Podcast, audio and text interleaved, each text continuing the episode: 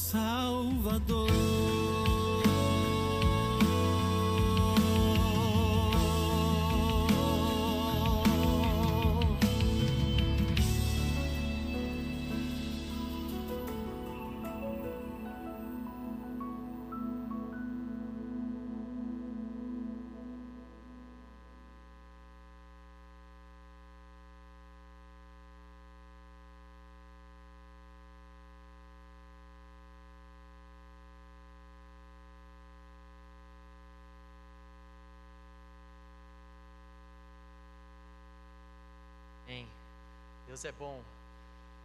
Tudo que tem fôlego, tudo que tem vida, louve o Senhor.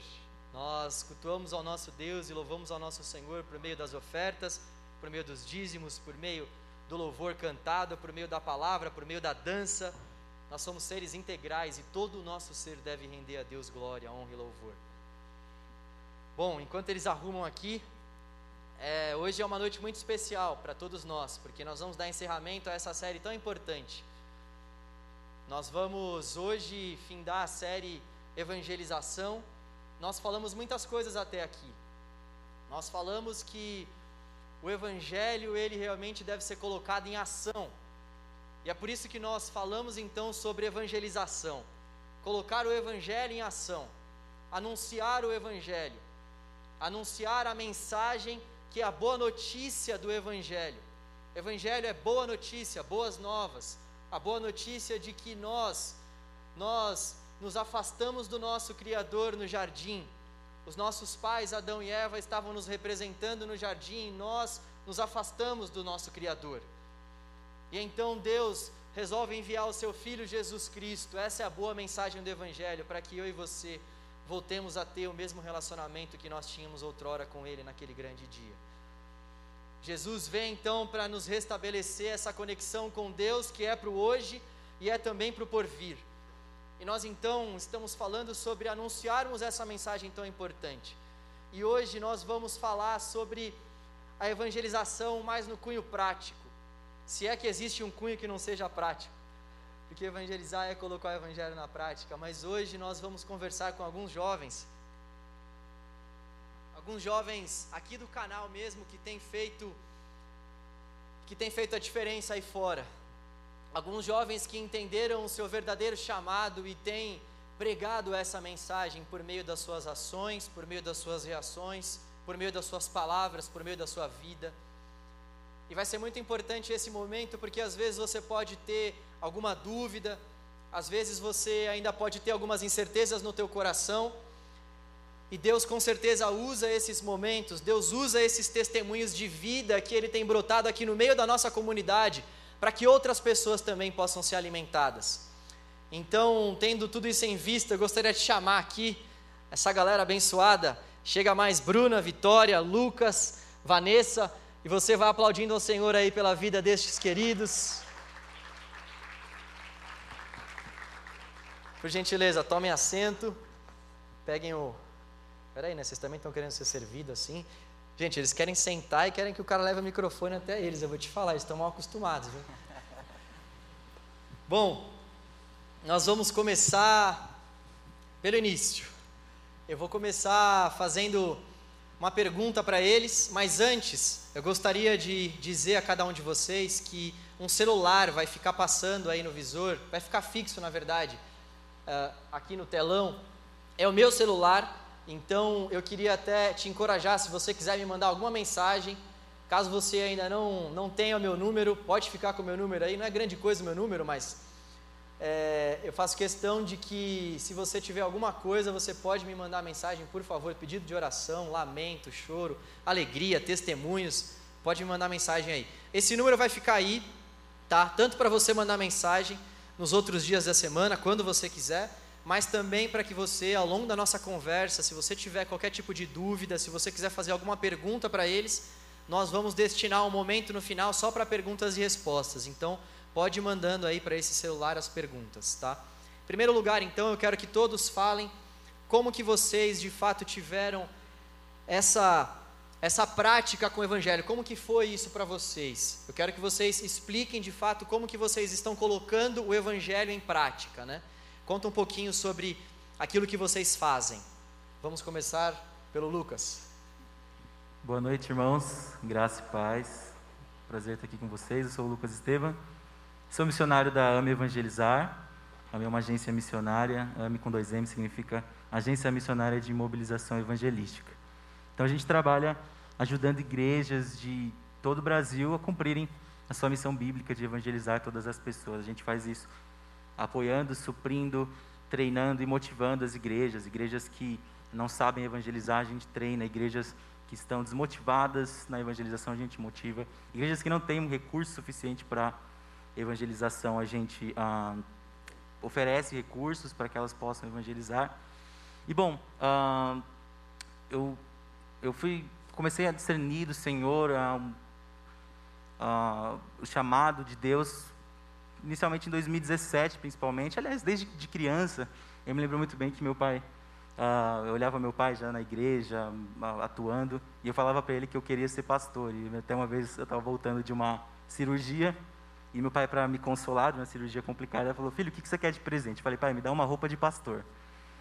E aí, eu sempre tive esse desejo de trabalhar no ministério. Aos 17 anos foi quando eu comecei a discernir que o Senhor me chamaria para a missão, para ser um evangelista. E em 2017 eu comecei a observar a igreja que eu estava lá em Guarulhos. Era uma igreja que há algum tempo já não fazia mais evangelizações práticas e aquilo me incomodou muito. E eu comecei a orar ao Senhor. Eu estava no início da minha faculdade. Orar, buscar muito a palavra de Deus foi um momento que eu me aprofundei demais na palavra de Deus. E a partir daquele momento eu busquei alguns irmãos ali na minha igreja, alguns jovens, alguns adolescentes, e a gente começou a dedicar bastante tempo para a evangelização. Eu estava no início da faculdade, as minhas férias de janeiro, e junho e dezembro eu dediquei todos os dias delas para a evangelização num bairro ali próximo à nossa igreja, onde tinha bastante amigos e a gente e foi naquele momento que eu discerni então que eu precisava ajudar os meus irmãos como evangelista, para que eles conseguissem evangelizar, treiná-los, para que eles conseguissem evangelizar. E desde então eu tenho feito isso. E desde que entrei na AMB em 2020, março de 2020, eu tenho feito isso ajudando outras igrejas de Guarulhos e de São Paulo a, na evangelização. Então, foi assim que eu discerni o chamado do Senhor para minha vida. Só que trabalho maravilhoso, gente. É, Vanessa, tudo bem, querida? Espero que esteja funcionando, que eu não acho. Pastor, então dose dupla, eu respondo o que eu faço e já como que começou tudo isso, certo? Já responde as duas? Deixa Deus te usar aí. Boa noite, gente, graça e paz. Meu nome é Vanessa, caso alguém não conheça como Vanessa, deve conhecer como Pipoquinha ou Vanessinha. Fiquem à vontade. Bem, eu sirvo no departamento de missões aqui da IBP. É, trabalho principalmente com estratégias de evangelismo, né? Então pode ser aqui na IBP mesmo com vocês jovens, pode ser nas outras igrejas filhas ou nas viagens missionárias, no preparo das pessoas que estão indo para as viagens missionárias. Então eu também ajudo ali na coordenação. Isso é o que eu faço, às vezes com palhaçada, às vezes sério. e como começou tudo isso, né? Eu entendo que isso começou quando eu conheci a Cristo. Então, quando eu conheci a Jesus e eu entendi o amor que me envolvia, eu não quis deixar isso só comigo. Então, aquilo começou a me impulsionar que outras pessoas estavam lá fora e elas não tinham esse amor de Jesus tão próximo como eu tinha. Então, começou aí. Logo quando eu dei os meus primeiros passos com Jesus. E não foi assim tão claro, mas eu acho que eu realmente entendi quando eu coloquei a mão no arado. Então, se você está em dúvida, coloque a mão no arado. E quando eu fui, coloquei a mão no arado e comecei a fazer as coisas, comecei a buscar conhecimento, o Senhor foi confirmando no meu coração aquilo que eu estava fazendo. E Ele direcionou os cursos, o palhacinho, as estratégias que eu fui buscando. E o Senhor foi confirmando tudo, para a glória dele. Amém. Bruna, Oi, gente, boa noite. Eu sou a Bruna, para quem não me conhece. É, eu estou no último ano da faculdade de Direito e eu trabalho na BCP, a melhor ONG do mundo. Eu trabalho na BCP é, há dois anos, esse mês faz dois anos, mas eu comecei como voluntária em 2016. E, na verdade, isso começou. Primeiro, eu vou explicar sobre a BCP. A BCP ela tem dois projetos, né? O projeto Alvo Certo e o projeto Reconstruir. O projeto Alvo Certo a gente trabalha com crianças e adolescentes em situação de vulnerabilidade no extremo da Zona Sul, através de oficinas de esportes, culturas e enfim.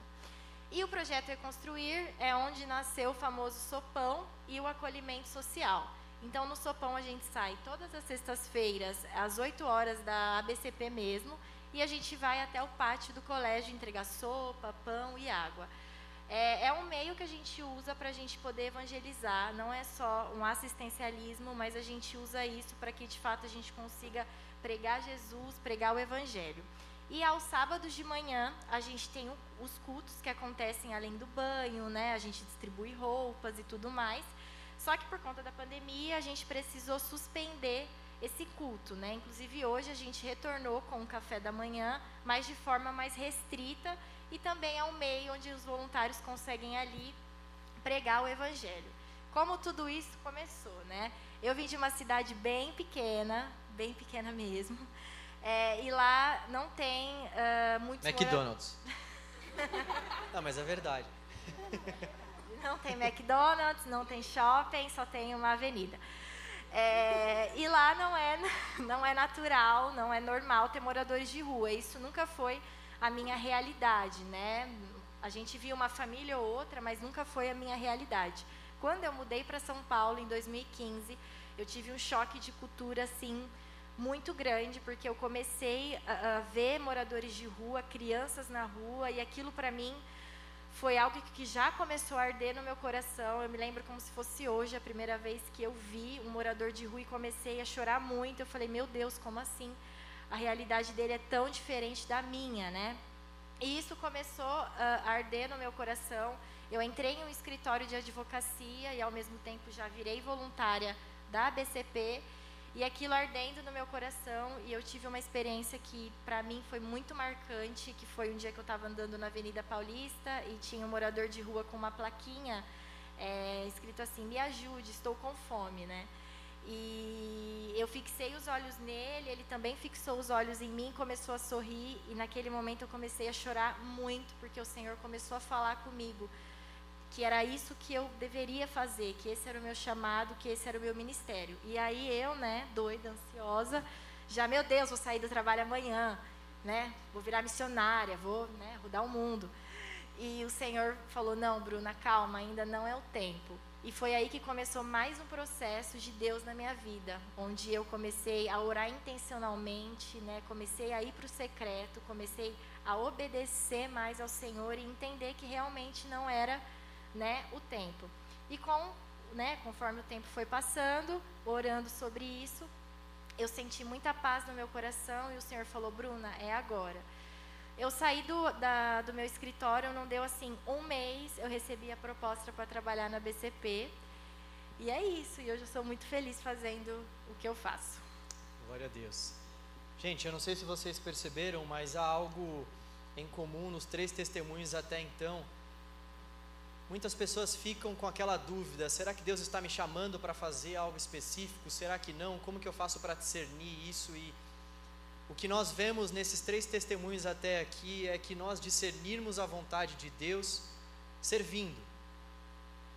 Existe uma música que eu gosto bastante que me ajuda a fixar a teologia, que é Esperar é Caminhar, do Marcos Almeida. Ele fala, como o próprio nome da música diz, que esperar em Deus é caminhar. Nós vamos caminhando, nós vamos servindo, nós vamos identificando os pontos que necessitam de serviço da parte do reino de Deus e nós vamos servindo. E nós não somente vamos servindo, mas nós vamos servindo e orando, nós vamos servindo e discernindo para onde Deus está nos direcionando. Nós vamos servindo, a Bruna mesmo disse, ela estava servindo, estava engajada na obra, andando pela Paulista e teve uma experiência um pouco mais íntima, profunda com Deus ali, mas ela estava caminhando, servindo. A Vanessa, a mesma coisa, ela chegou na nossa igreja servindo, caminhando, então ela descobriu que existia um ministério específico de missões aqui.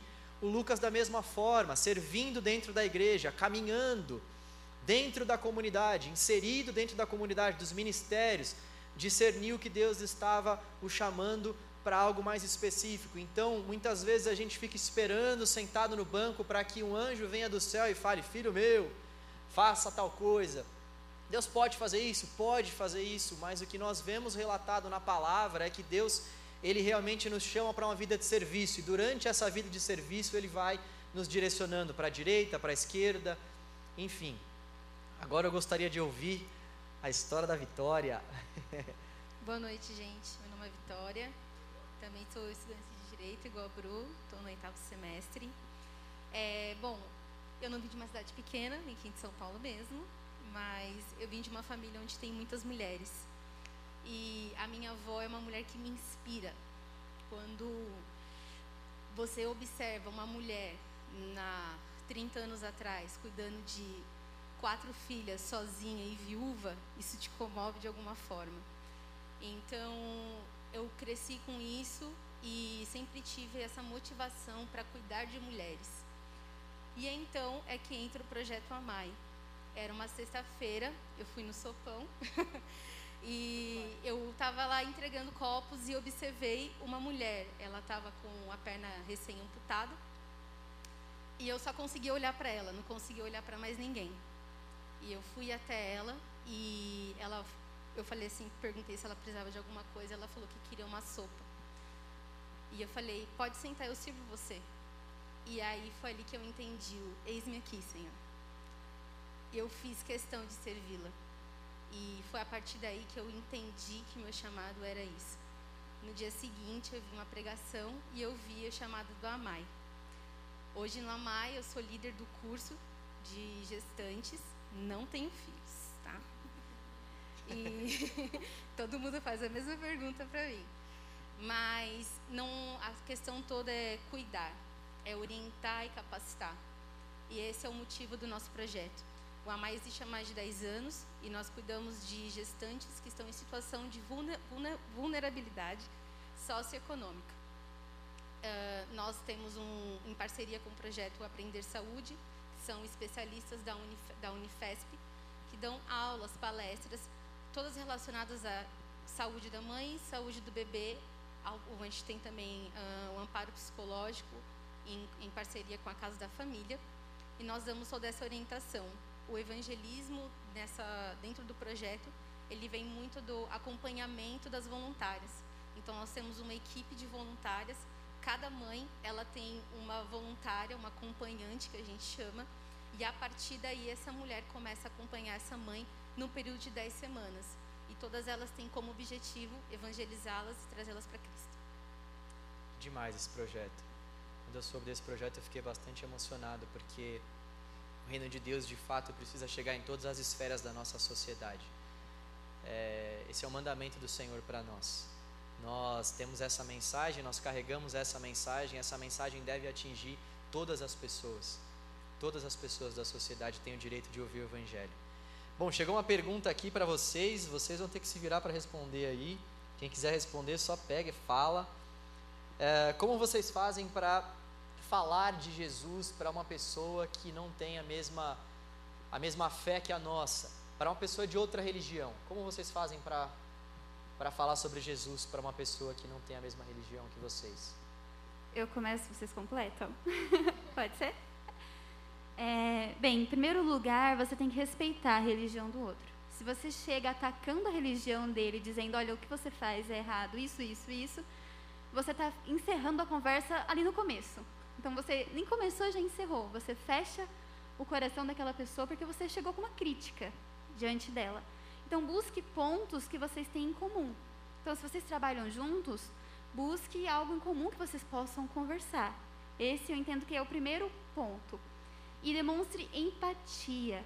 Escute aquela pessoa, ela precisa ser ouvida. Às vezes nós estamos muito focados em o que a gente pode falar, mas muitas vezes essas pessoas estão precisando ouvir. Elas precisam de alguém que possa ouvir ela. E às vezes a gente não quer ouvir, a gente só quer falar, falar, falar, falar. E quando você está ouvindo aquela pessoa, o, o Senhor ele vai tocando no, no teu coração e vai colocando as palavras que você deve falar a ela. E aí, já falando do Senhor, não tem como a gente falar com uma pessoa de outra religião se nós não colocarmos o Espírito Santo ali à nossa frente, porque é Ele que vai convencer aquela pessoa. Eu lembrei de uma experiência que eu tive no sopão, muito engraçada, mas deu bons frutos. Eu estava conversando com um rapaz e a gente, a gente começou a entrar nesse assunto de religião, e aí eu fui falar de Jesus, ele, ah, eu não acredito em Jesus não. E aí a gente foi, né, conversando, aí eu falei, ah, agora a gente vai precisar ir embora. Ele falou assim, Deus te abençoe. Aí eu voltei e falei assim: quem me abençoa? Aí ele, Deus. E aí a gente começou a entrar nesse assunto. Eu sei que até atrasei o sopão, porque a gente começou a entrar nesse assunto. E eu sei que no final ele começou a chorar e ele falou: Olha, é, eu estou desviado, eu era de uma igreja, enfim. Então também entrou a questão de empatia com a brincadeira, né? E deu certo. Ah, interessante quando ouço esse tipo de pergunta assim. Geralmente o pessoal pergunta assim: como é que eu evangelizo um homossexual? Como é que eu evangelizo? A resposta imediata que eu sempre penso é da mesma maneira que você evangeliza qualquer pessoa. Primeiro, você precisa entender o, contexto daquela pessoa. É muito importante a gente lembrar até de Paulo em Atos 17, Paulo em Atenas. Ele passeia pela cidade de Atenas antes de iniciar o seu discurso de pregação do evangelho ali. Então, é importante você conhecer minimamente ah, essas pessoas. Ah, eu me lembro quando eu comecei a evangelizar, assim, queria sair evangelizando em qualquer lugar, eu me deparei uma vez com um budista, né? E foi muito interessante, porque eu tive que evangelizar ele perguntando para ele o que, que ele acreditava, porque eu não sabia o que um budista acreditava, não sabia como funcionava a mente de um budista. Então, a, a evangelização começou com perguntando: o que, que você acredita? Me fala como é a sua fé, deixa eu entender no que você crê, quais são as suas convicções. E aí eu conversei com ele sobre aquilo, descobri que ele tinha sido evangélico anteriormente, descobri que ele, uh, que ele optou pelo budismo por uh, decepções com a igreja, e a gente começou a aprofundar aquela conversa. E outra vez, evangelizando uma testemunha de Jeová, ela vinha com vários versículos bíblicos decorados. E aí a gente conversando sobre aquilo, a gente parou, peraí, vamos parar nesse versículo aqui, que você leu, vamos observar o contexto dele. E aí, dentro ah, dos aspectos da, daquilo, daquela pessoa acreditava, daquilo que ela queria, a gente entrou, ah, conseguiu entrar num, numa pregação do evangelho mais efetiva, mais pessoal, que é o tipo de evangelização que funciona, evangelização muito pessoal. Então, ah, você precisa, e dessa mesma maneira você tem que fazer com qualquer evangelização, você precisa conhecer as convicções daquela pessoa, ah, minimamente, para que você possa criar uma evangelização com, com relevância para a vida daquela pessoa e não algo genérico, Jesus te ama, e é isso aí, Deus te abençoe, vá em paz, evangelizei, estou com a consciência limpa. Não, tem que ser uma evangelização relevante. Então, eu penso que você tem que, ah, se você quer evangelizar, quer sair evangelizando, você precisa pelo menos se preparar. Claro que você não vai estar preparado para todo tipo de situação, vai que surja uma pessoa numa religião que você nunca ouviu falar, mas uma conversa, você consegue descobrir o que a pessoa acredita, o que a pessoa pensa. E se você já vier ah, sabendo as convicções ainda de, de tais religiões, as religiões mais uh, mais influentes no Brasil, você vai estar um passo à frente aí para conseguir ter uma evangelização mais relevante ainda. Eu costumo dizer que a gente precisa se despir. Se despir de julgamentos, não importa se homossexual, se morador de rua ou qualquer outro tipo de pessoa. Eu costumo dizer que a gente precisa se despir de tudo aquilo que a gente coloca, sabe, como impedimento para alguma pessoa é, as, as gestantes, né, elas têm uma, uma realidade muito oposta da nossa. E eu sempre costumo dizer que eu sempre vou pelo amor. Eu sempre faço um gesto de amor. Eu sempre busco mostrar o amor para que então eu tenha a possibilidade de falar de Jesus. E de uma forma, até o, pastor Samuel falou isso na, na semana passada no culto, de uma forma tão sorrateira quando você, você já ganha essa pessoa para Jesus. Então, assim como Jesus era simples e humilde e não tinha né, aquela coisa pomposa, nós precisamos ser também. Então, que sejamos simples e que possamos pregar o amor. Amém. Eu acho que a gente muitas vezes tem aquele ímpeto de já chegar tentando converter todo mundo, né? aceita Jesus aí, não, mano. Como assim? Quem é Jesus? Aceita só. Aceita que está escrito lá que quem crê e for batizado vai ser salvo. Aceita e já tem batistério aqui, já vem se batiza, aproveita já, que você vai ser salvo. Então, a gente acha que as pessoas têm que engolir o evangelho ali, goela dentro, e que dessa forma a gente vai estar tá cumprindo o ID, né? Só que, na verdade, nós precisamos entender desesperadamente que nós não convencemos ninguém. Sim. Tanto nesse sentido de não ficar tentando vir com discursos de persuasão humana, quanto no sentido de nós também descansarmos no Senhor, porque essa é uma verdade libertadora para nós. É libertador saber que a gente não convence ninguém, que todos nós que estamos aqui cremos no Senhor Jesus, cremos porque fomos tocados pelo Espírito Santo, cremos porque Deus nos encontrou por meio de Jesus. Ninguém aqui foi encontrado por meio de Jesus de outra forma. foi um toque regenerador, foi um lavar regenerador do Espírito Santo de Deus que nos alcançou. Então, o Espírito Santo de Deus continua fazendo essas coisas hoje em dia, tá, gente? É Ele quem continua com esse papel, mesmo nos dias de hoje. E uma coisa que eu acho muito importante é nós termos amor pelas pessoas. Como, como tem faltado amor nesses dias. É, e o sentido do amor, ele, tem, ele também tem sido bastante deturpado. Poucas pessoas amam. E algumas poucas pessoas que amam acabam deturpando o verdadeiro sentido do amor. Deus é amor. Deus é quem dá o significado para o amor. E o maior gesto de Deus ao demonstrar amor para com a humanidade foi ter enviado o seu filho. Então, o amor, ele está totalmente alinhado com o sacrifício de Jesus na cruz. O amor está alinhado com essa ação de Deus. Deus amou e praticou. Deus amou e deu o seu filho.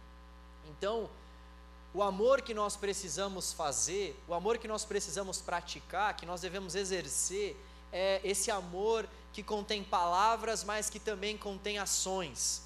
Esse amor que ele ele pode ser comprovado tanto por meio do discurso, por meio das nossas reações, por meio da forma como nós tratamos as pessoas, mas também por meio da nossa prática. Então, eu acho que é fundamental a gente amar as pessoas, porque quando a gente amar de fato as pessoas, a gente não vai ficar tentando convencê-las, vai, vai, vai, vai, vai. Nós vamos querer passar mais tempo com as pessoas. Quem ama gosta de passar mais tempo, quem ama se preocupa. Então, quando nós amarmos mais as pessoas, nós vamos nos preocupar mais com o mundo delas, vamos escutá-las mais, vamos buscar mais conhecimento sobre elas, nós vamos ter mais empatia por elas. Então, tudo vai nesse caminho do amor. Nesse caminho do amor e confiando que de fato existe um, um certo paradoxo entre isso que a gente está falando, tem duas linhas que são bem paralelas. Uma das linhas é a linha que vai falar que nós temos que buscar estudo, que nós temos que buscar capacitação, que foi o que o Lucas bem falou, isso é verdade. A outra linha vai falar que nós temos que depender do Senhor. As duas coisas parecem antagônicas, não? Porque, poxa, se eu vou depender do Senhor, eu vou ter que ficar estudando e buscando conhecimento, mas de forma alguma essas duas coisas são antagônicas. Essas duas coisas elas se completam. Nós buscamos o conhecimento. Tem um teólogo bem relevante que ele fala que a gente fica com a Bíblia numa mão e com o jornal na outra. É claro que ele está se referindo ao jornal, porque na época dele tinha bastante jornal, mas numa mão a Bíblia, na outra mão a gente vai estudar filosofia, a gente vai estudar direito, a gente vai estudar sociologia, nós vamos estudar nossa sociedade, nós vamos buscar nos aprofundarmos em outras linhas de pensamento, não para que essas linhas sejam o nosso foco de vida, não para que essas linhas sejam o nosso foco de fé, mas para que a gente faça com que tudo isso redunde para a glória de Cristo. Então nós buscamos esse conhecimento e buscamos a dependência do Espírito. Nós buscamos esse, esse estudo, esse aprofundamento e buscamos em oração dependermos mais a cada dia do Senhor. Não há paradoxo nisso, há completude nessas duas coisas. É, gente, se vocês quiserem falando aí, pode falando, tá? Vai, vai completando aí. E podem mandando as perguntas também. É o Senhor que vai fazer Opa. com que a gente lembre daquilo que a gente estudou. É Ele que traz à mente, né, no momento certo, aquilo que a gente estudou, Amém. inclusive, né? Isso. Boa, pipoquinha. É, gente, eu sei que vocês ficaram. Tem, tem gente mandando mensagem aqui perguntando onde é a cidade da Bruna, que não tem McDonald's e tal. É Mirandópolis, tá? Mirandópolis. Se você quer ser investidor aí, quiser de repente plantar um McDonald's em Mirandópolis, tá aí a dica.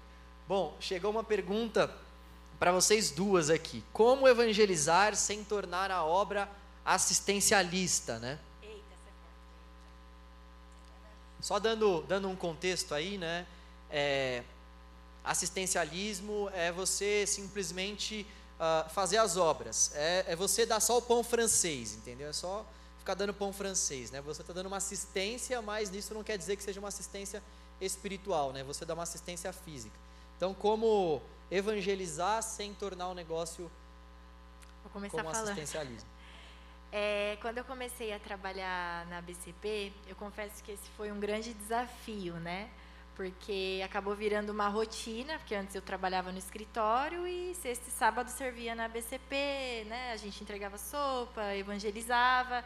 E depois que eu comecei a trabalhar todos os dias na BCP, aquilo foi virando para mim uma rotina, né? Todos os dias eu eu trabalhava e eu tive uma experiência com, com o Senhor que é, fez eu parar e falar: não, eu não estou aqui só para entregar uh, uma comida, eu não estou aqui trabalhando todos os dias é, só, sabe, para falar que eu estou trabalhando. E eu entendi no meu secreto com Deus que vai muito além é, do assistencialismo, né? É, é, a gente dar assistência que eles precisam e também evangelizar. É, eu, eu costumo falar muito que eu acredito na força do voluntariado para evangelizar. Então, você usa o voluntariado. Quem não é voluntariado ainda, gente, se voluntarinha é muito bom. É, você usa o voluntariado para pregar o evangelho. Então, esse é um desafio que eu trabalho no meu coração todos os dias. Eu acordo e falo, vou trabalhar mais um dia na ABCP, mas não por ser algo só para a gente fazer por né, assistencialismo, mas porque a gente quer de fato evangelizar e transformar vida de, vidas de pessoas. Né? É muito além do que só entregar uma roupa. É a gente ter a consciência que a gente precisa pregar o evangelho. Então, por isso que a gente preza muito é, pelos cultos né, na BCP, é, no próprio sopão, da gente ter experiências de pregar o evangelho. E eu acho que isso começa muito no nosso secreto, sabe? Isso começa muito, particularmente, no meu secreto com Deus. É, eu orando e entendendo que a esperança que eu tenho, eu preciso passar para o próximo. É, não é aquela esperança que eu tenho não é só para mim. Eu quero que as outras pessoas, independente morador de rua ou não, conheçam essa esperança, né? Então eu preciso todos os dias, to, todos nós, né? Ainda mais a gente que trabalha com isso diretamente, entender que a gente precisa passar essa esperança para as outras pessoas, né? Então eu acho que em primeiro lugar começa no nosso, no meu secreto, né? No seu secreto, da gente orar pedindo para Deus oportunidades para que a gente consiga pregar o evangelho e não tornar isso só uma entrega de marmita, né? Mas que de fato a gente consiga falar de Cristo. Então, primeiro lugar para mim é, é, o secreto com Deus, que é onde a gente consegue partir para as outras coisas. É, até concluindo isso que a Bruna falou, é muito importante entender que o assistencialismo ele é uma estratégia para você alcançar pessoas. É um meio. Você não é é um meio. Não é. A gente utiliza isso de meios para poder ter a atenção dessa pessoa. É, no AMAI, nós damos leite, né, é, nã, ninho, enfim, sempre para gestantes puérperas. Para quem não sabe, puérperas são gestantes que acabaram de ter bebês. E essas gestantes, elas em devido ao período de, de puerpério, é um, um, momento muito sensível, né? Que é o resguardo, enfim. A galera da saúde pode dizer muito mais do que eu. E dentro disso eu tive uma experiência muito interessante, que eu ajudei tanto uma mãe quando ela estava grávida, que quando ela entrou no estado de, de puerpério, pela minha atitude que eu tive com ela, de querer ajudar, enfim, questões jurídicas que ela necessitava, ela quis ajudar outra pessoa. Ela quis, ela, olha, então sabe o que, que é? É que eu falo que, que para todo mundo que você é meu anjo da guarda, mas eu queria ajudar também outra pessoa. Posso pegar um leite para ajudar uma mãe? Né? Então, é muito do nosso, do nosso, do nosso íntimo mesmo. Então, acho que dentro da, a, dessa parte de assistencialismo, ele é um meio. E entender que isso é uma forma de você chegar é, em outras pessoas para poder pregar o evangelho. E o mais importante disso é sempre, em todo tempo, dizer: Senhor, eis-me aqui, faça-me tua serva, guia-me por onde o Senhor quer que eu vá. E aí, sem dúvida alguma, você vai alcançar. Amém. E eu só completando mais, rapidinho.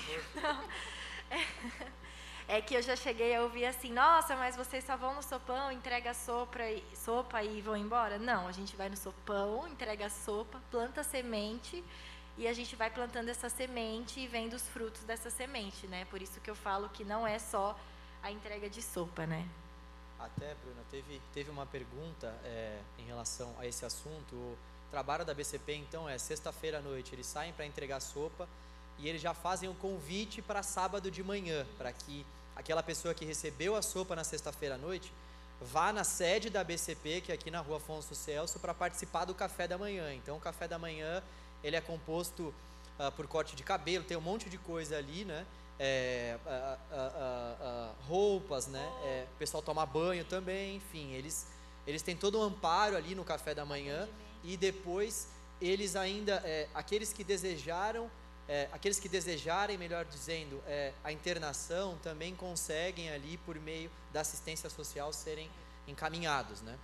Você quer completar isso? Não, é, a gente tem parceria com algumas é, comunidades terapêuticas, porque a BCP trabalha muito a questão de autonomia, né? Então a gente procura fazer todo o processo. A gente começa no sopão e termina com um, um rapaz morando na nossa república, um período aí de seis meses até ele conseguir uma autonomia e a gente vai atrás de currículo, né? Vai atrás é, de emprego, fortalecer também vínculos familiares, enfim. Isso. Além dessas clínicas parceiras de reabilitação, a ONG também conta com duas repúblicas, é isso, né? temos duas repúblicas. Mas como, como não cabe tanta gente assim nas repúblicas, quando então essas repúblicas enchem, eles acabam encaminhando para essas ONGs parceiras. Ah, dentro dessa pergunta, eu acho que, que é interessante a gente pensar em uma perspectiva. Ah, qual, que é o, qual que é o real problema do ser humano? Qual o principal problema do ser humano? É, o principal problema do ser humano, a principal falta do ser humano é causada por conta do pecado. Então, eu disse isso logo no começo do culto. Nós, em Adão, quando eu digo nós, é, em Adão é porque Adão é o nosso pai. O sangue de Adão corre nas nossas veias. Se nós formos por meio da nossa cadeia de ge- genealogia indo para trás, nós vamos chegar em Adão e Eva. Então, Adão é o nosso pai nesse sentido. Aquilo que aconteceu no Éden foi que o pecado entrou no mundo. E então, o objeto de problema do mundo é o pecado. E a única coisa que pode resolver o problema do pecado, o problema, que o, o- o problema do afastamento que o pecado gerou, é o Evangelho. Por isso que nós não entregamos somente sopas. Por isso que nós não entregamos somente o pão francês, mas anunciamos o pão da vida. Por isso que nós não simplesmente damos assistência, porque nós entendemos que essa assistência não tem poder para sarar o coração do ser humano do principal dano que está dentro do coração do ser humano, que é o pecado.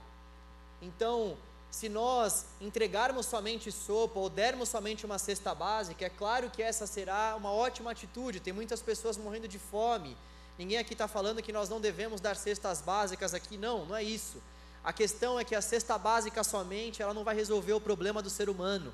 Ela pode resolver um problema passageiro de fome, mas não vai resolver o afastamento eterno que toda alma terá que não seguir a Jesus.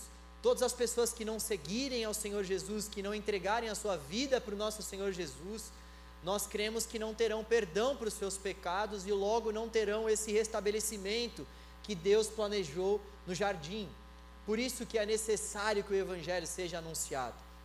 O evangelho é o poder para a salvação de todo aquele que crê, não a marmita, não a cesta básica. Pega essa aí. Bom, chegou mais uma pergunta aqui. Ah, qual o maior desafio de lidar com gestantes em vulnerabilidade? Essa é para você, Vicky. É, tem que enumerar, assim, colocar em É, critérios, dá, tem dá uma resumida.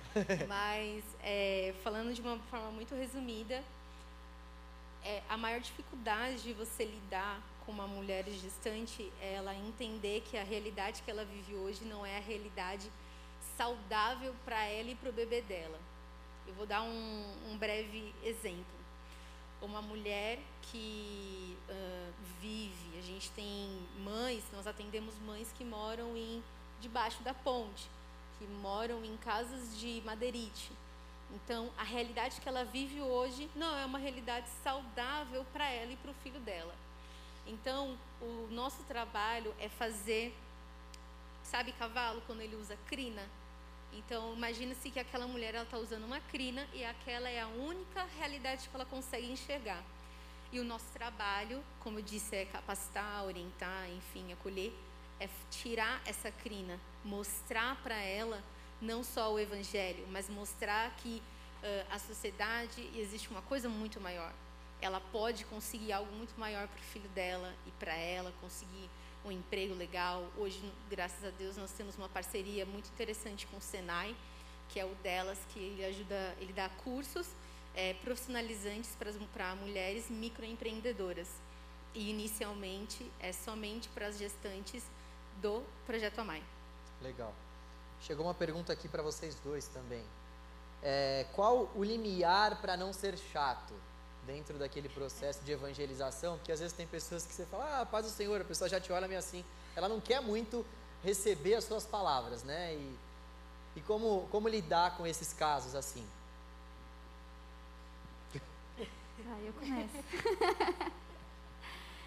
É, bem, tem algumas estratégias, né? Então, geralmente eu chego brincando e vejo a reação da pessoa.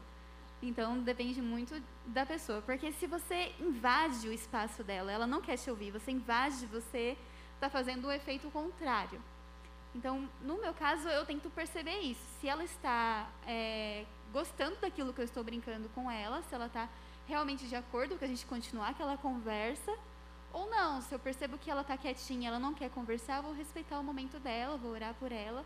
Pergunto se ela quer uma oração, se ela não quiser oração também, eu não vou forçar uma oração, eu oro comigo depois. Mas é entender isso, é entender a pessoa, como que você está sentindo? Você chamou ela, chamou ela, puxou uma conversa, ela está se abrindo com você realmente ou não? Então é, eu acho que é muito nesse sentido, de você ir sentindo mesmo de acordo com cada um.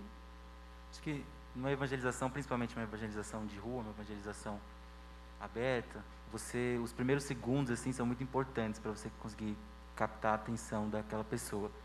Então, uma, uma, você precisa ter uma boa estratégia para primeiro conseguir, pô, uma pessoa que você nunca viu na sua vida e de repente você, você para, ela vai pensar que de repente é um, ah, um vendedor ambulante, alguém, isso já leva alguém parar para falar com a pessoa, isso já é chato naturalmente. Então você precisa ser, ter uma estratégia muito boa para não conseguir, para conseguir, na verdade, ah, chamar a atenção daquela pessoa e descontrair um momento para que isso é inteligente. Você ah, vê uma pessoa que está num momento de descontração, de repente você vê que a pessoa está com a cara muito fechada, a pessoa você está chegando perto, ela já virou a cara para você. Você tem que estar tá atento a esses a esses detalhes ah, e observar tudo isso, né? Você captou a atenção da pessoa, aí já era, aí é sua chance e aí você utilizar um, o máximo possível, o melhor melhor possível o tempo que você tem ali com ela e dessa maneira você, você, você não vai ser chato. E observar. As pessoas se comunicam muito com o olhar, as pessoas se comunicam com gestos, então você tem que estar sempre atento a isso, observar se ela está gostando, se ela não está.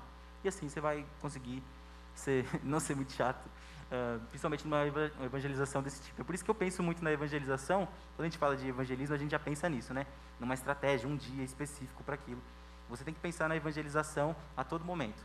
Como é que eu evangelizo a pessoas, pessoas que eu vejo todo dia, pessoas que eu vejo no meu trabalho, na minha escola, de repente pessoas que eu vejo no ônibus todo dia, que você pega o mesmo ônibus, você vê ela todo dia no ponto de ônibus. Pessoas que você já tem alguma, algum relacionamento de alguma maneira. Isso você tem que levar em consideração também. Legal. Chegou mais uma pergunta aqui, uh, falando assim: como falar de Deus na faculdade ou no trabalho quando se é tímido? E aí, gente? Bem. É, gente, que a Vanessa não tem esse problema, né? De, eu já de começo, né? timidez Já e tal. falo. Então, assim, É porque se os é. irmãos falam e eu não vou saber completar, então eu prefiro falar primeiro e eles me completam, entendeu, pastor? Bem, é, eu não tenho problema da timidez. Mas aqui em cima, gente, é mais difícil, acreditem, eu prefiro a rua. É, eu diria que primeiro pelo testemunho, né? Então, se você está no seu trabalho, desempenhe o seu trabalho o melhor possível. Se você está na faculdade, seja um bom aluno. Então começa por aí, né? Então, se você é tímido, mas você vai fazer um trabalho em grupo. Se você é tímido, mas você tem alguém que você vai trabalhar e você vai ter contato no seu trabalho. Você não precisa começar evangelizando o seu chefe. Ontem eu tive uma experiência de ter um café da manhã, gente, com os, os chefes lá da empresa. E aí eu fiquei pensando, Senhor, eu vou passar vergonha. e eu falei de Deus para os chefes, gente.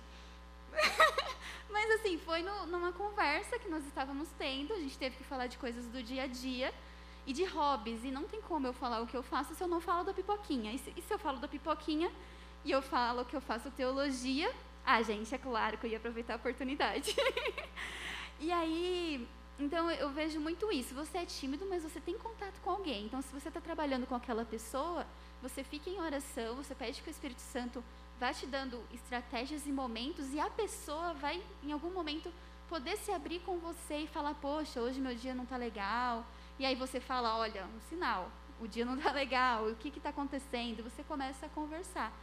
Então, não necessariamente você vai evangelizar a semana a todas as pessoas do seu trabalho, ou as pessoas que você não tem um contato, Mas e se você pensar em uma pessoa que você tem contato na faculdade, que você faz um trabalho com ela? E se você pensar em uma pessoa no seu trabalho que você tem contato com ela? Porque eu não vou conhecer essa pessoa, mas você vai. Então você é, é o, o que Deus pode usar para trocar aquela pessoa. E se você estiver no mesmo aqui, com certeza o Senhor quer alcançar. Eu daria duas dicas para você que tem vergonha de evangelizar. Primeiro, ah, lembre-se que evangelizar é a sua missão, é o seu propósito. Você é um cristão. Deus te chamou para isso. Jesus, lá em Marcos capítulo 1, ah, ele, ele fala no finalzinho do, do capítulo que para pregar é para isso que ele veio. E você também. Você, como cristão, essa é a sua missão. Isso já é um ponto importante para você vencer a timidez. Bom, se esse é meu propósito de vida, se é para isso que eu nasci para fazer, se Deus me chamou, minha missão é essa, eu vou arranjar algum jeito de ah, quebrar essa minha timidez de alguma maneira.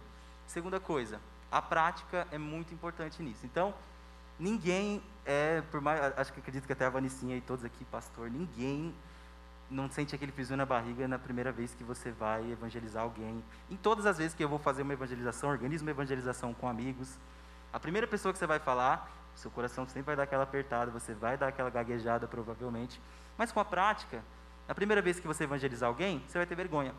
Na centésima, talvez você não tenha tanta. Na milésima, você já vai estar craque, você não vai ter praticamente vergonha nenhuma e você vai estar conseguindo evangelizar ah, tranquilamente. Então, primeiro, observe que, que isso é seu propósito. Isso já vai te ajudar muito a você vencer a timidez. Segundo, pratique.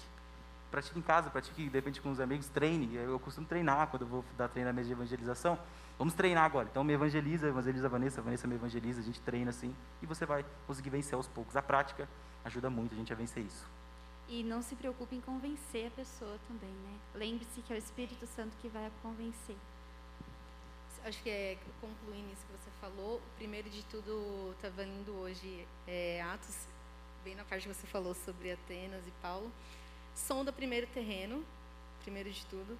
Sonda ali o seu ambiente da faculdade, sonda ali e começa a observar. Começa de fato a olhar para as pessoas como Jesus olha. E você vai conseguir identificar aonde você pode pegar para você conseguir falar de Jesus por ela, para ela, na verdade, né? E o mais, é o mais importante.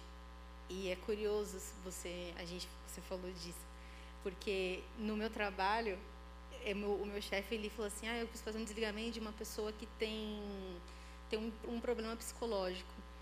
E aí eu falei assim, calma, Deus é contigo. Confia em Deus, não? Calma, irmão, vai dar certo, vai na fé.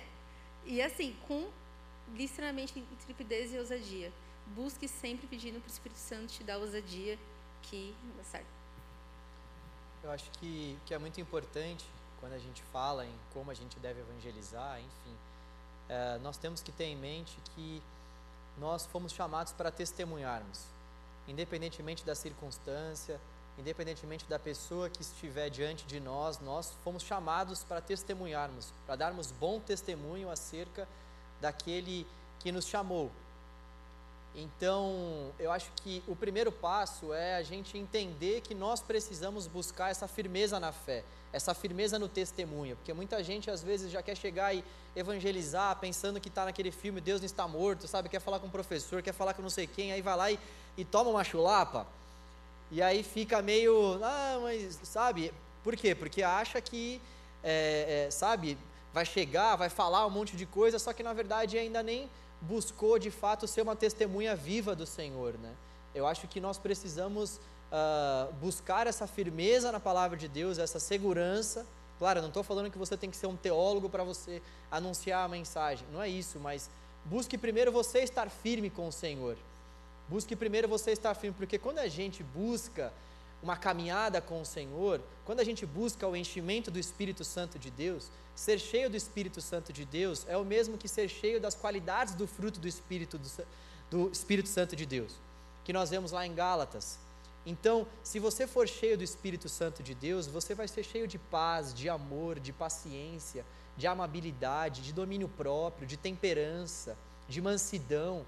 Então, quando nós somos cheios do Espírito Santo de Deus e temos todas essas qualidades, fica muito mais fácil para a gente conseguir falar de Jesus para as pessoas.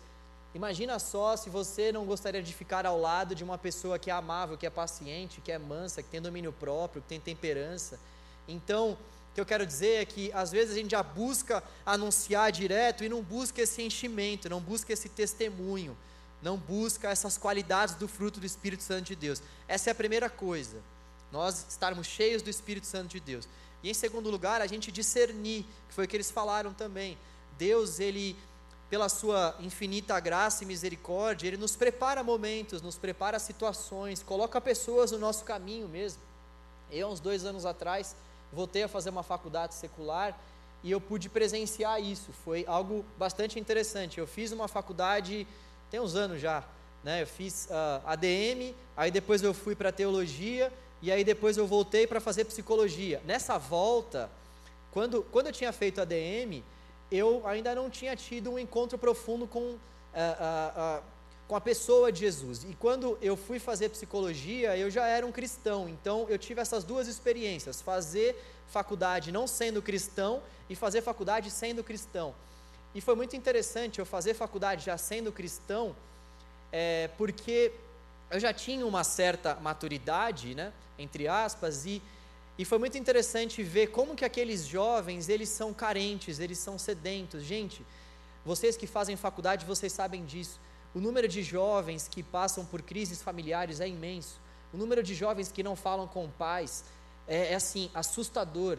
O número de pessoas que precisam de ajuda é assustador. Jovens que às vezes tentam se esconder por meio das suas tatuagens, roupas, piercings, mas o que de fato passa no coração de cada um desses jovens é vazio.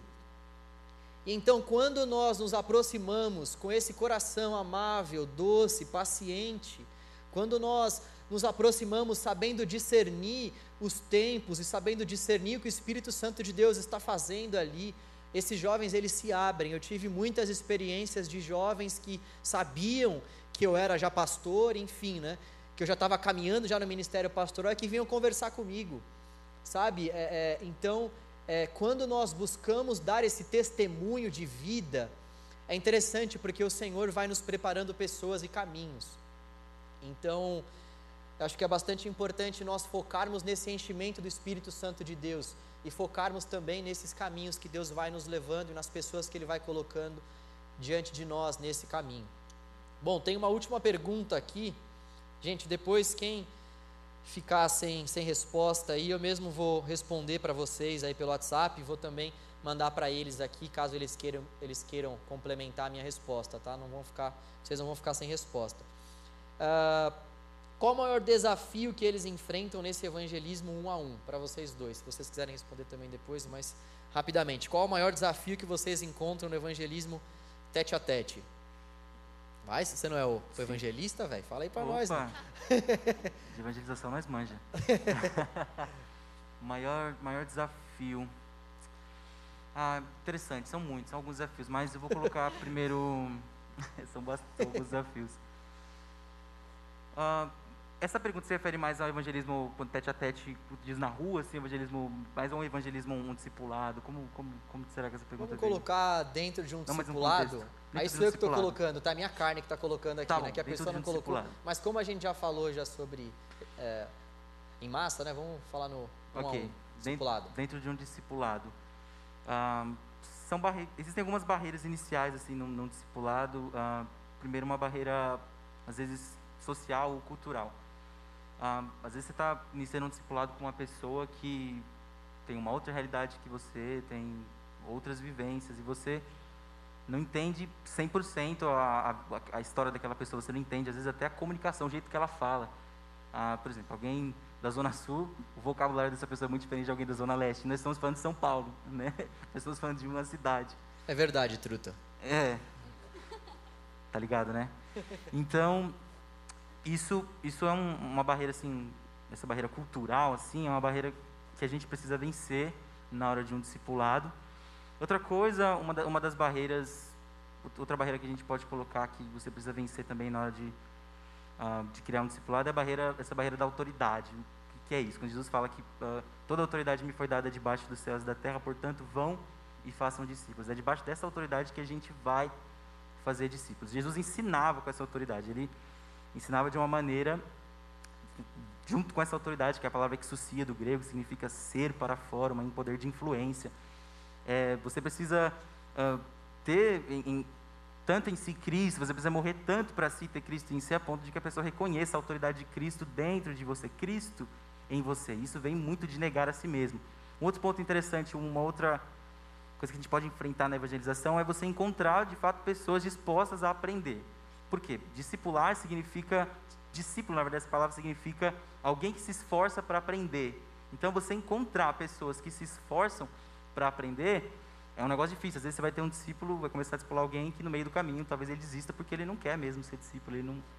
Então, isso é um desafio do discipulado, um a um, um desafio também. E o discipulado é você conseguir ensinar tudo que o Senhor ordenou. Você precisa saber muito daquilo que o Senhor ordenou. Você precisa estar muito firme na palavra de Deus. Você precisa buscar essa autoridade, porque você precisa ser alguém que tenha uma boa didática, alguém que seja capaz de ensinar. Ensinar no, uh, ali na grande comissão significa causar aprendizado. Então, ensinar de uma maneira que a pessoa aprenda, de uma maneira que a pessoa consiga absorver tudo o que o Senhor ordenou. Então, eu acho que esses são ah, desafios do, do discipulado, assim, desafios dessa evangelização que você pode levar em consideração, ah, principalmente. Eu acho que esses são os principais que eu posso falar. Tem muitos outros, mas são os principais. Bem, se eu puder acrescentar, eu diria as pessoas que creem em Deus, mas elas não creem apenas em Deus. Elas creem em um monte de coisa, no universo. Ai, veja bem.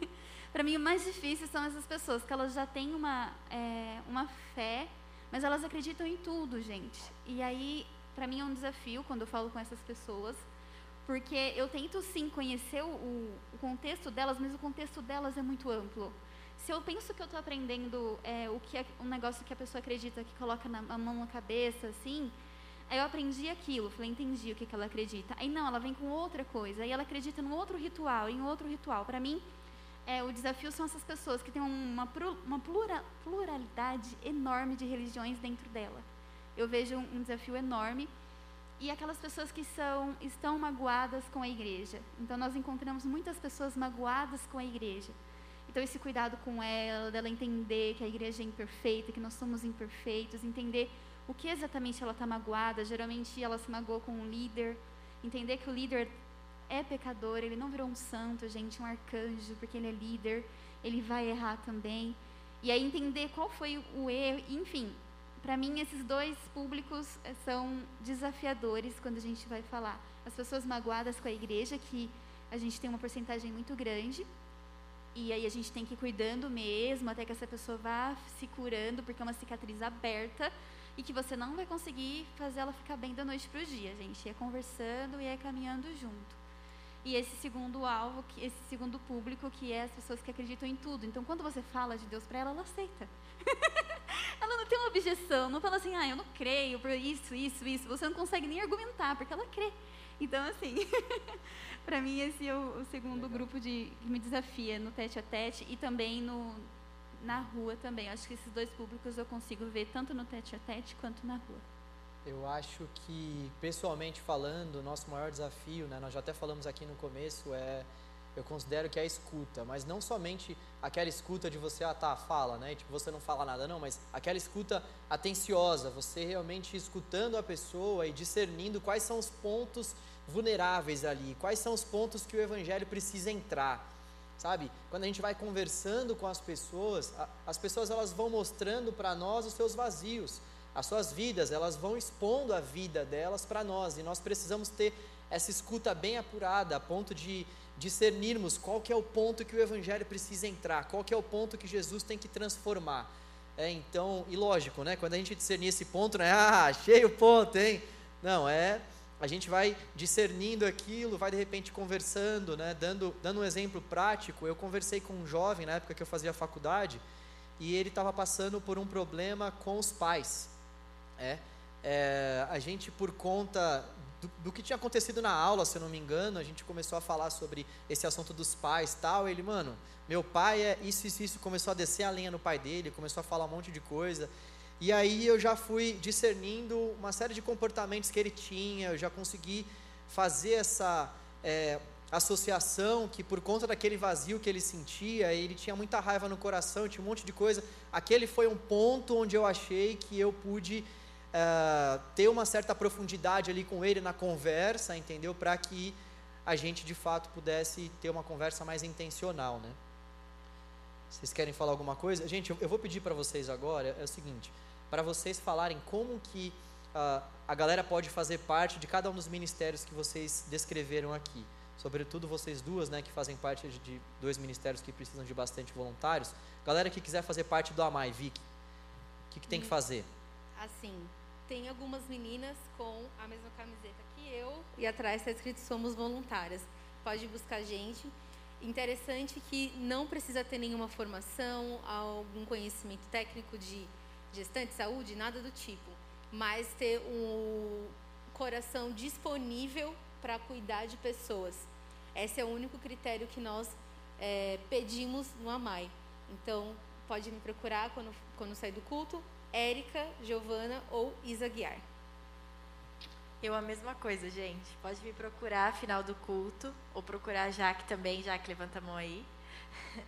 E é o mesmo critério da, da Vi, que é ter muito amor no coração. A gente passa algumas orientações, né, para lidar, é um pouco diferente, né, com a, as pessoas em situação de rua, mas tem que ter muito amor também no coração. E é isso. A AMI, recentemente, inclusive, foi o meio que eu entrei na AMI, como missionário da AMI, tem aberto portas para missionários de todo o Brasil, chama Projeto 72, uh, missionários que sejam dispostos a ajudar outras igrejas. Então você pode entrar em contato com no nosso Instagram, arroba missãoame com dois M's, e lá você pode buscar mais informações sobre como você pode participar desse processo seletivo. Além disso, ah, todas as igrejas ah, de Guarulhos, de todo, aliás, de todo lugar do Brasil, Guarulhos, São Paulo, podem entrar em contato comigo com a AME para que possam receber oficinas de evangelização, inclusive a nossa igreja. As ferramentas da AME, as oficinas estão disponíveis para que a igreja possa ser treinada e possa ser abençoada com todas essas ferramentas. Gente, se vocês precisarem de material de evangelismo, por favor, procurem o Lucas, que ele tem um monte de material aí. Podem procurá-lo. E você, Pipoquinha? Ô, oh, manda aí que a gente compartilha com todo mundo. Bem, as viagens missionárias da IBP, vocês já devem saber, janeiro e julho. Esse ano a gente, infelizmente, não pôde fazer, mas com certeza eu tenho fé, Senhor, que ano que vem nós vamos poder. As, a, quando abre as inscrições, é divulgado pela IBP, então vocês podem me procurar e a gente conversa mais. Sobre as outras ações, gente, é, nós estamos com alguns planejamentos com a, o pessoal de missões para a gente fazer assim, sem aglomeração, nesse período. Então podem conversar também comigo no final do culto. E eu estou bem ansiosa para quando a gente vai poder parar de usar essas máscaras, para que a gente faça muito mais né, impactos também e muitas outras coisas que a gente já estava desenvolvendo, inclusive aqui no canal. Mas de qualquer forma, conversem comigo no final e eu vou pegar o contato de vocês e a gente vai distribuindo essas ações aí, não falta trabalho. E com certeza as meninas também não. Legal. Gente, eu queria encerrar lendo um texto com vocês. Marcos 8, 34. Abra esse texto, por favor, ele é bastante importante. Marcos 8, 34. Eu vou ler na NVT. Marcos 8, 34. Depois chamou a multidão e os discípulos e disse: Se alguém quer ser meu seguidor, negue a si mesmo, tome sua cruz e siga-me. Por que, que eu separei esse texto dentro desse assunto sobre evangelização? Existem duas principais coisas que nós precisamos fazer quando o assunto é evangelização. Até fazendo um resumo sobre tudo que a gente viu aqui, as duas principais coisas são a prática, nós precisamos praticar, e a outra coisa é a gente de fato crer no Evangelho. Nós crermos no Evangelho, nós praticarmos o Evangelho. Nós termos conhecimento sobre o Evangelho, nós praticarmos o Evangelho. Aquilo que impede muitas vezes a gente de compartilhar a palavra de Deus são os nossos pecados aquilo que faz com que eu e você muitas vezes não consigamos falar de Jesus para as pessoas que são da nossa família. Esse foi uh, um tema que a gente acabou nem falando aqui, mas eu deixei propositalmente para falar no final. Como evangelizar dentro da nossa família? Muitas, muitos jovens passam por esse desafio. Como eu, vou, como eu vou evangelizar o meu irmão, a minha mãe, o meu pai?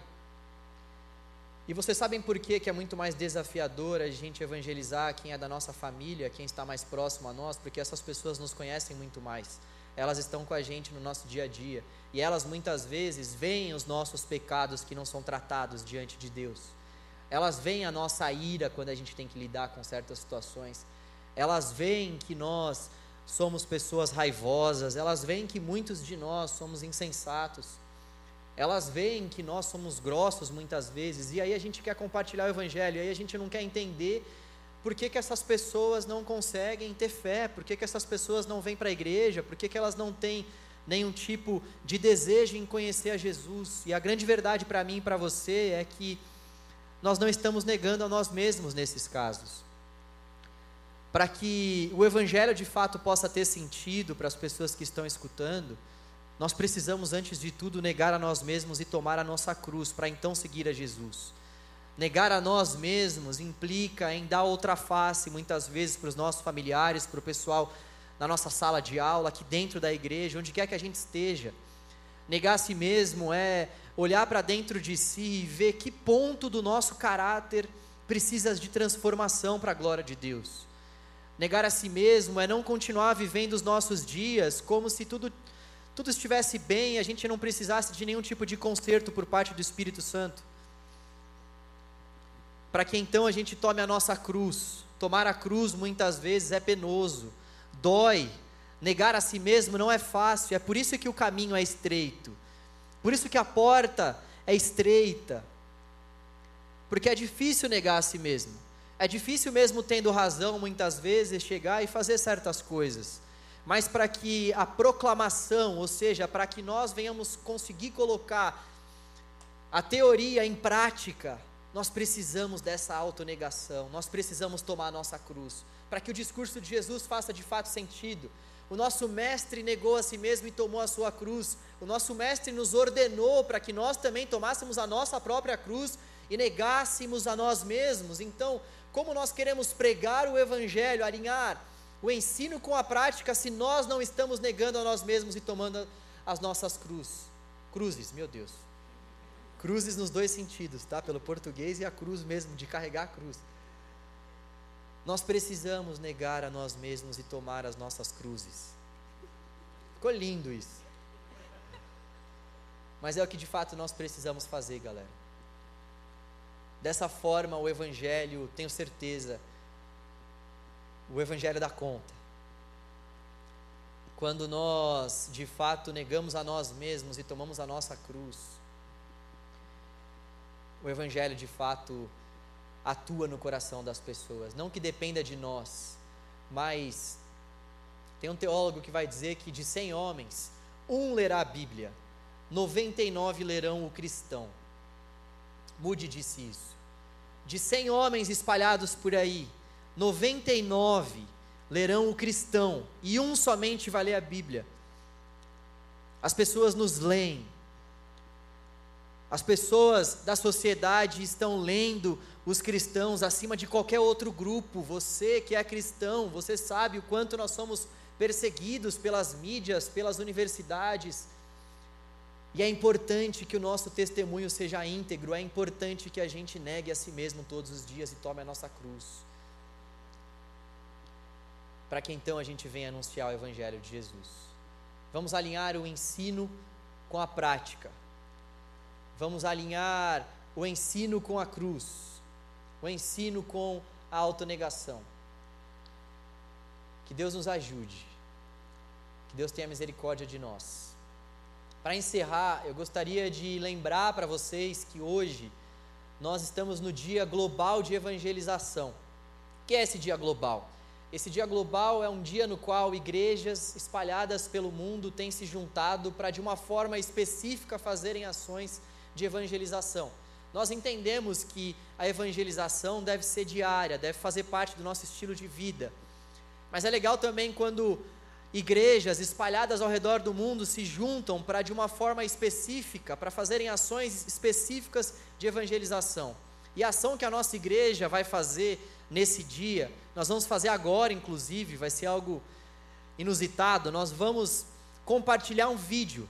Eu não sei se você percebeu, mas ao longo dos últimos dias, nos últimos sábados aqui no canal Jovem, nós passamos um vídeo de alguns pratos caindo. O título desse vídeo é Falling Plates. E é um vídeo bem evangelístico. E então o que vai marcar esse dia D para nós, esse dia no qual cristãos estão se reunindo para anunciarem a mensagem da salvação para aquelas pessoas que ainda não conhecem, vai ser esse vídeo. Eu gostaria então que você entrasse agora no seu no seu WhatsApp aí, quem faz parte das células, o link do vídeo já está aí no grupo da célula. Quem não faz parte de célula ainda, você vai entrar lá na nossa página. Gente, se vocês quiserem, tá? A gente está falando aqui até agora, tal, essa pegada assim, se você sentir no coração, mas eu queria te encorajar porque de fato esse vídeo pode falar com muitas pessoas. Esse vídeo tem uma mensagem bem legal, uma mensagem bem evangelística. Ele explica o plano de salvação de Deus para com a humanidade. Então eu queria te encorajar para que você compartilhasse esse vídeo na sua rede social. O link do vídeo então está nos grupos de WhatsApp. Para quem não está em célula, né, o link do vídeo está na nossa página lá do Instagram. Você vai compartilhar da nossa página do canal Jovem do Instagram. Esse é o único momento que eu estou liberando o WhatsApp no culto, hein? Aqueles, né? Gente, só compartilhar um negócio rapidinho. É, tudo isso que o João falou, é, na BCP a gente costuma falar que a gente pode ser agente de transformação onde a gente estiver, né?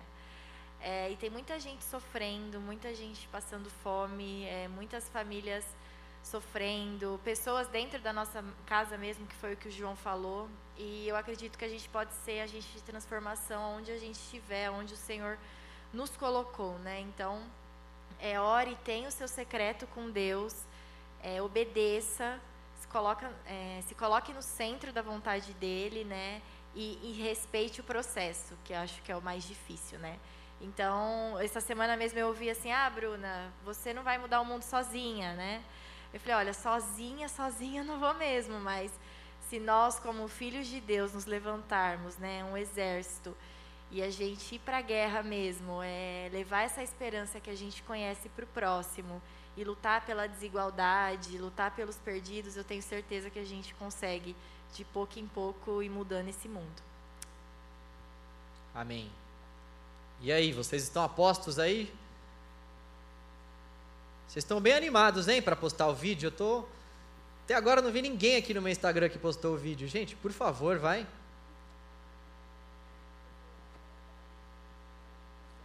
Vamos lá.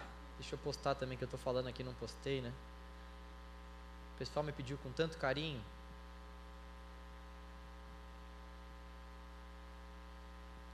Tá lá no stories do canal, tá? Então, depois a gente, quem não postou ainda, vai ter essa oportunidade de postar assim que o culto terminar.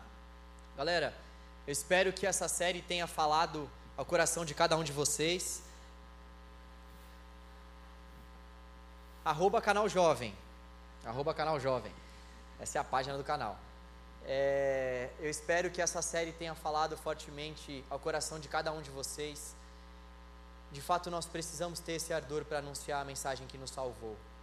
De fato, nós precisamos confiar na mensagem do Evangelho, confiar que essa mensagem é digna de confiança, confiar que essa mensagem é verdadeira, confiar que essa mensagem pode de fato transformar a vida de muitas pessoas. Tem muitas pessoas que estão padecendo e que precisam ouvir essa mensagem. Nós precisamos anunciar, ter essa vida de anúncio, essa vida de proclamação. Que Deus nos ajude. No sábado que vem nós vamos começar uma nova série no canal Jovem, nós vamos falar sobre oração. Então venha com seu coração bastante desejoso por orar mais, por ler mais a palavra de Deus, por ter mais intimidade com o Senhor. Eu tenho certeza que todos nós precisamos muito de mais conhecimento nessa área da oração e de mais prática também nessa área da oração. Nós vamos trabalhar então ao longo de todo o mês com esse tema. Venha com seu coração disposto a servir ao Senhor e venha com seu coração aberto para que a palavra possa nos quebrantar mais uma vez. Deus abençoe a sua vida, que Deus possa de fato se revelar a você intensamente. Esteja em oração pelas pessoas do seu ECOS, pelas pessoas à sua volta esteja em todo o tempo preparado e preparada para que o Evangelho seja anunciado por meio da sua vida. Nós vamos sair de forma ordenada os primeiros bancos e assim sucessivamente. Perdão horário, viu, gente? Hoje foi um dia bem atípico, tá bom? Deus abençoe a vida de vocês. Valeu, valeu. Eu gostaria de agradecer também a todos os que estiveram envolvidos aqui no culto. Muito obrigado, galera da dança, cenário, vocês que participaram, galera do louvor, pessoal que nos serviu aí nas mídias. Muito obrigado. Vocês são de Deus demais. Aos visitantes. Visitantes, olha só. É muita coisa hoje, gente. Vocês que nos visitam, tem essa galera pran- com as pranchetas levantadas. Se puder, por favor, acender as luzes, está bem escuro aí para a rapaziada. Esse pessoal que está com as pranchetas levantadas, gostaria de pegar o contato de vocês que estão nos visitando ou vocês que querem fazer parte de uma célula. As células são os nossos pequenos grupos aqui no canal Jovem, que a gente se reúne, compartilha a palavra, sorri junto, chora junto também, conta testemunho. Enfim, é uma alegria só. Se você está nos visitando ou então deseja participar de uma célula, por favor, procure essas pessoas que estão com as pranchetas aí levantadas nas laterais, tá bom? Obrigado, que Deus abençoe vocês.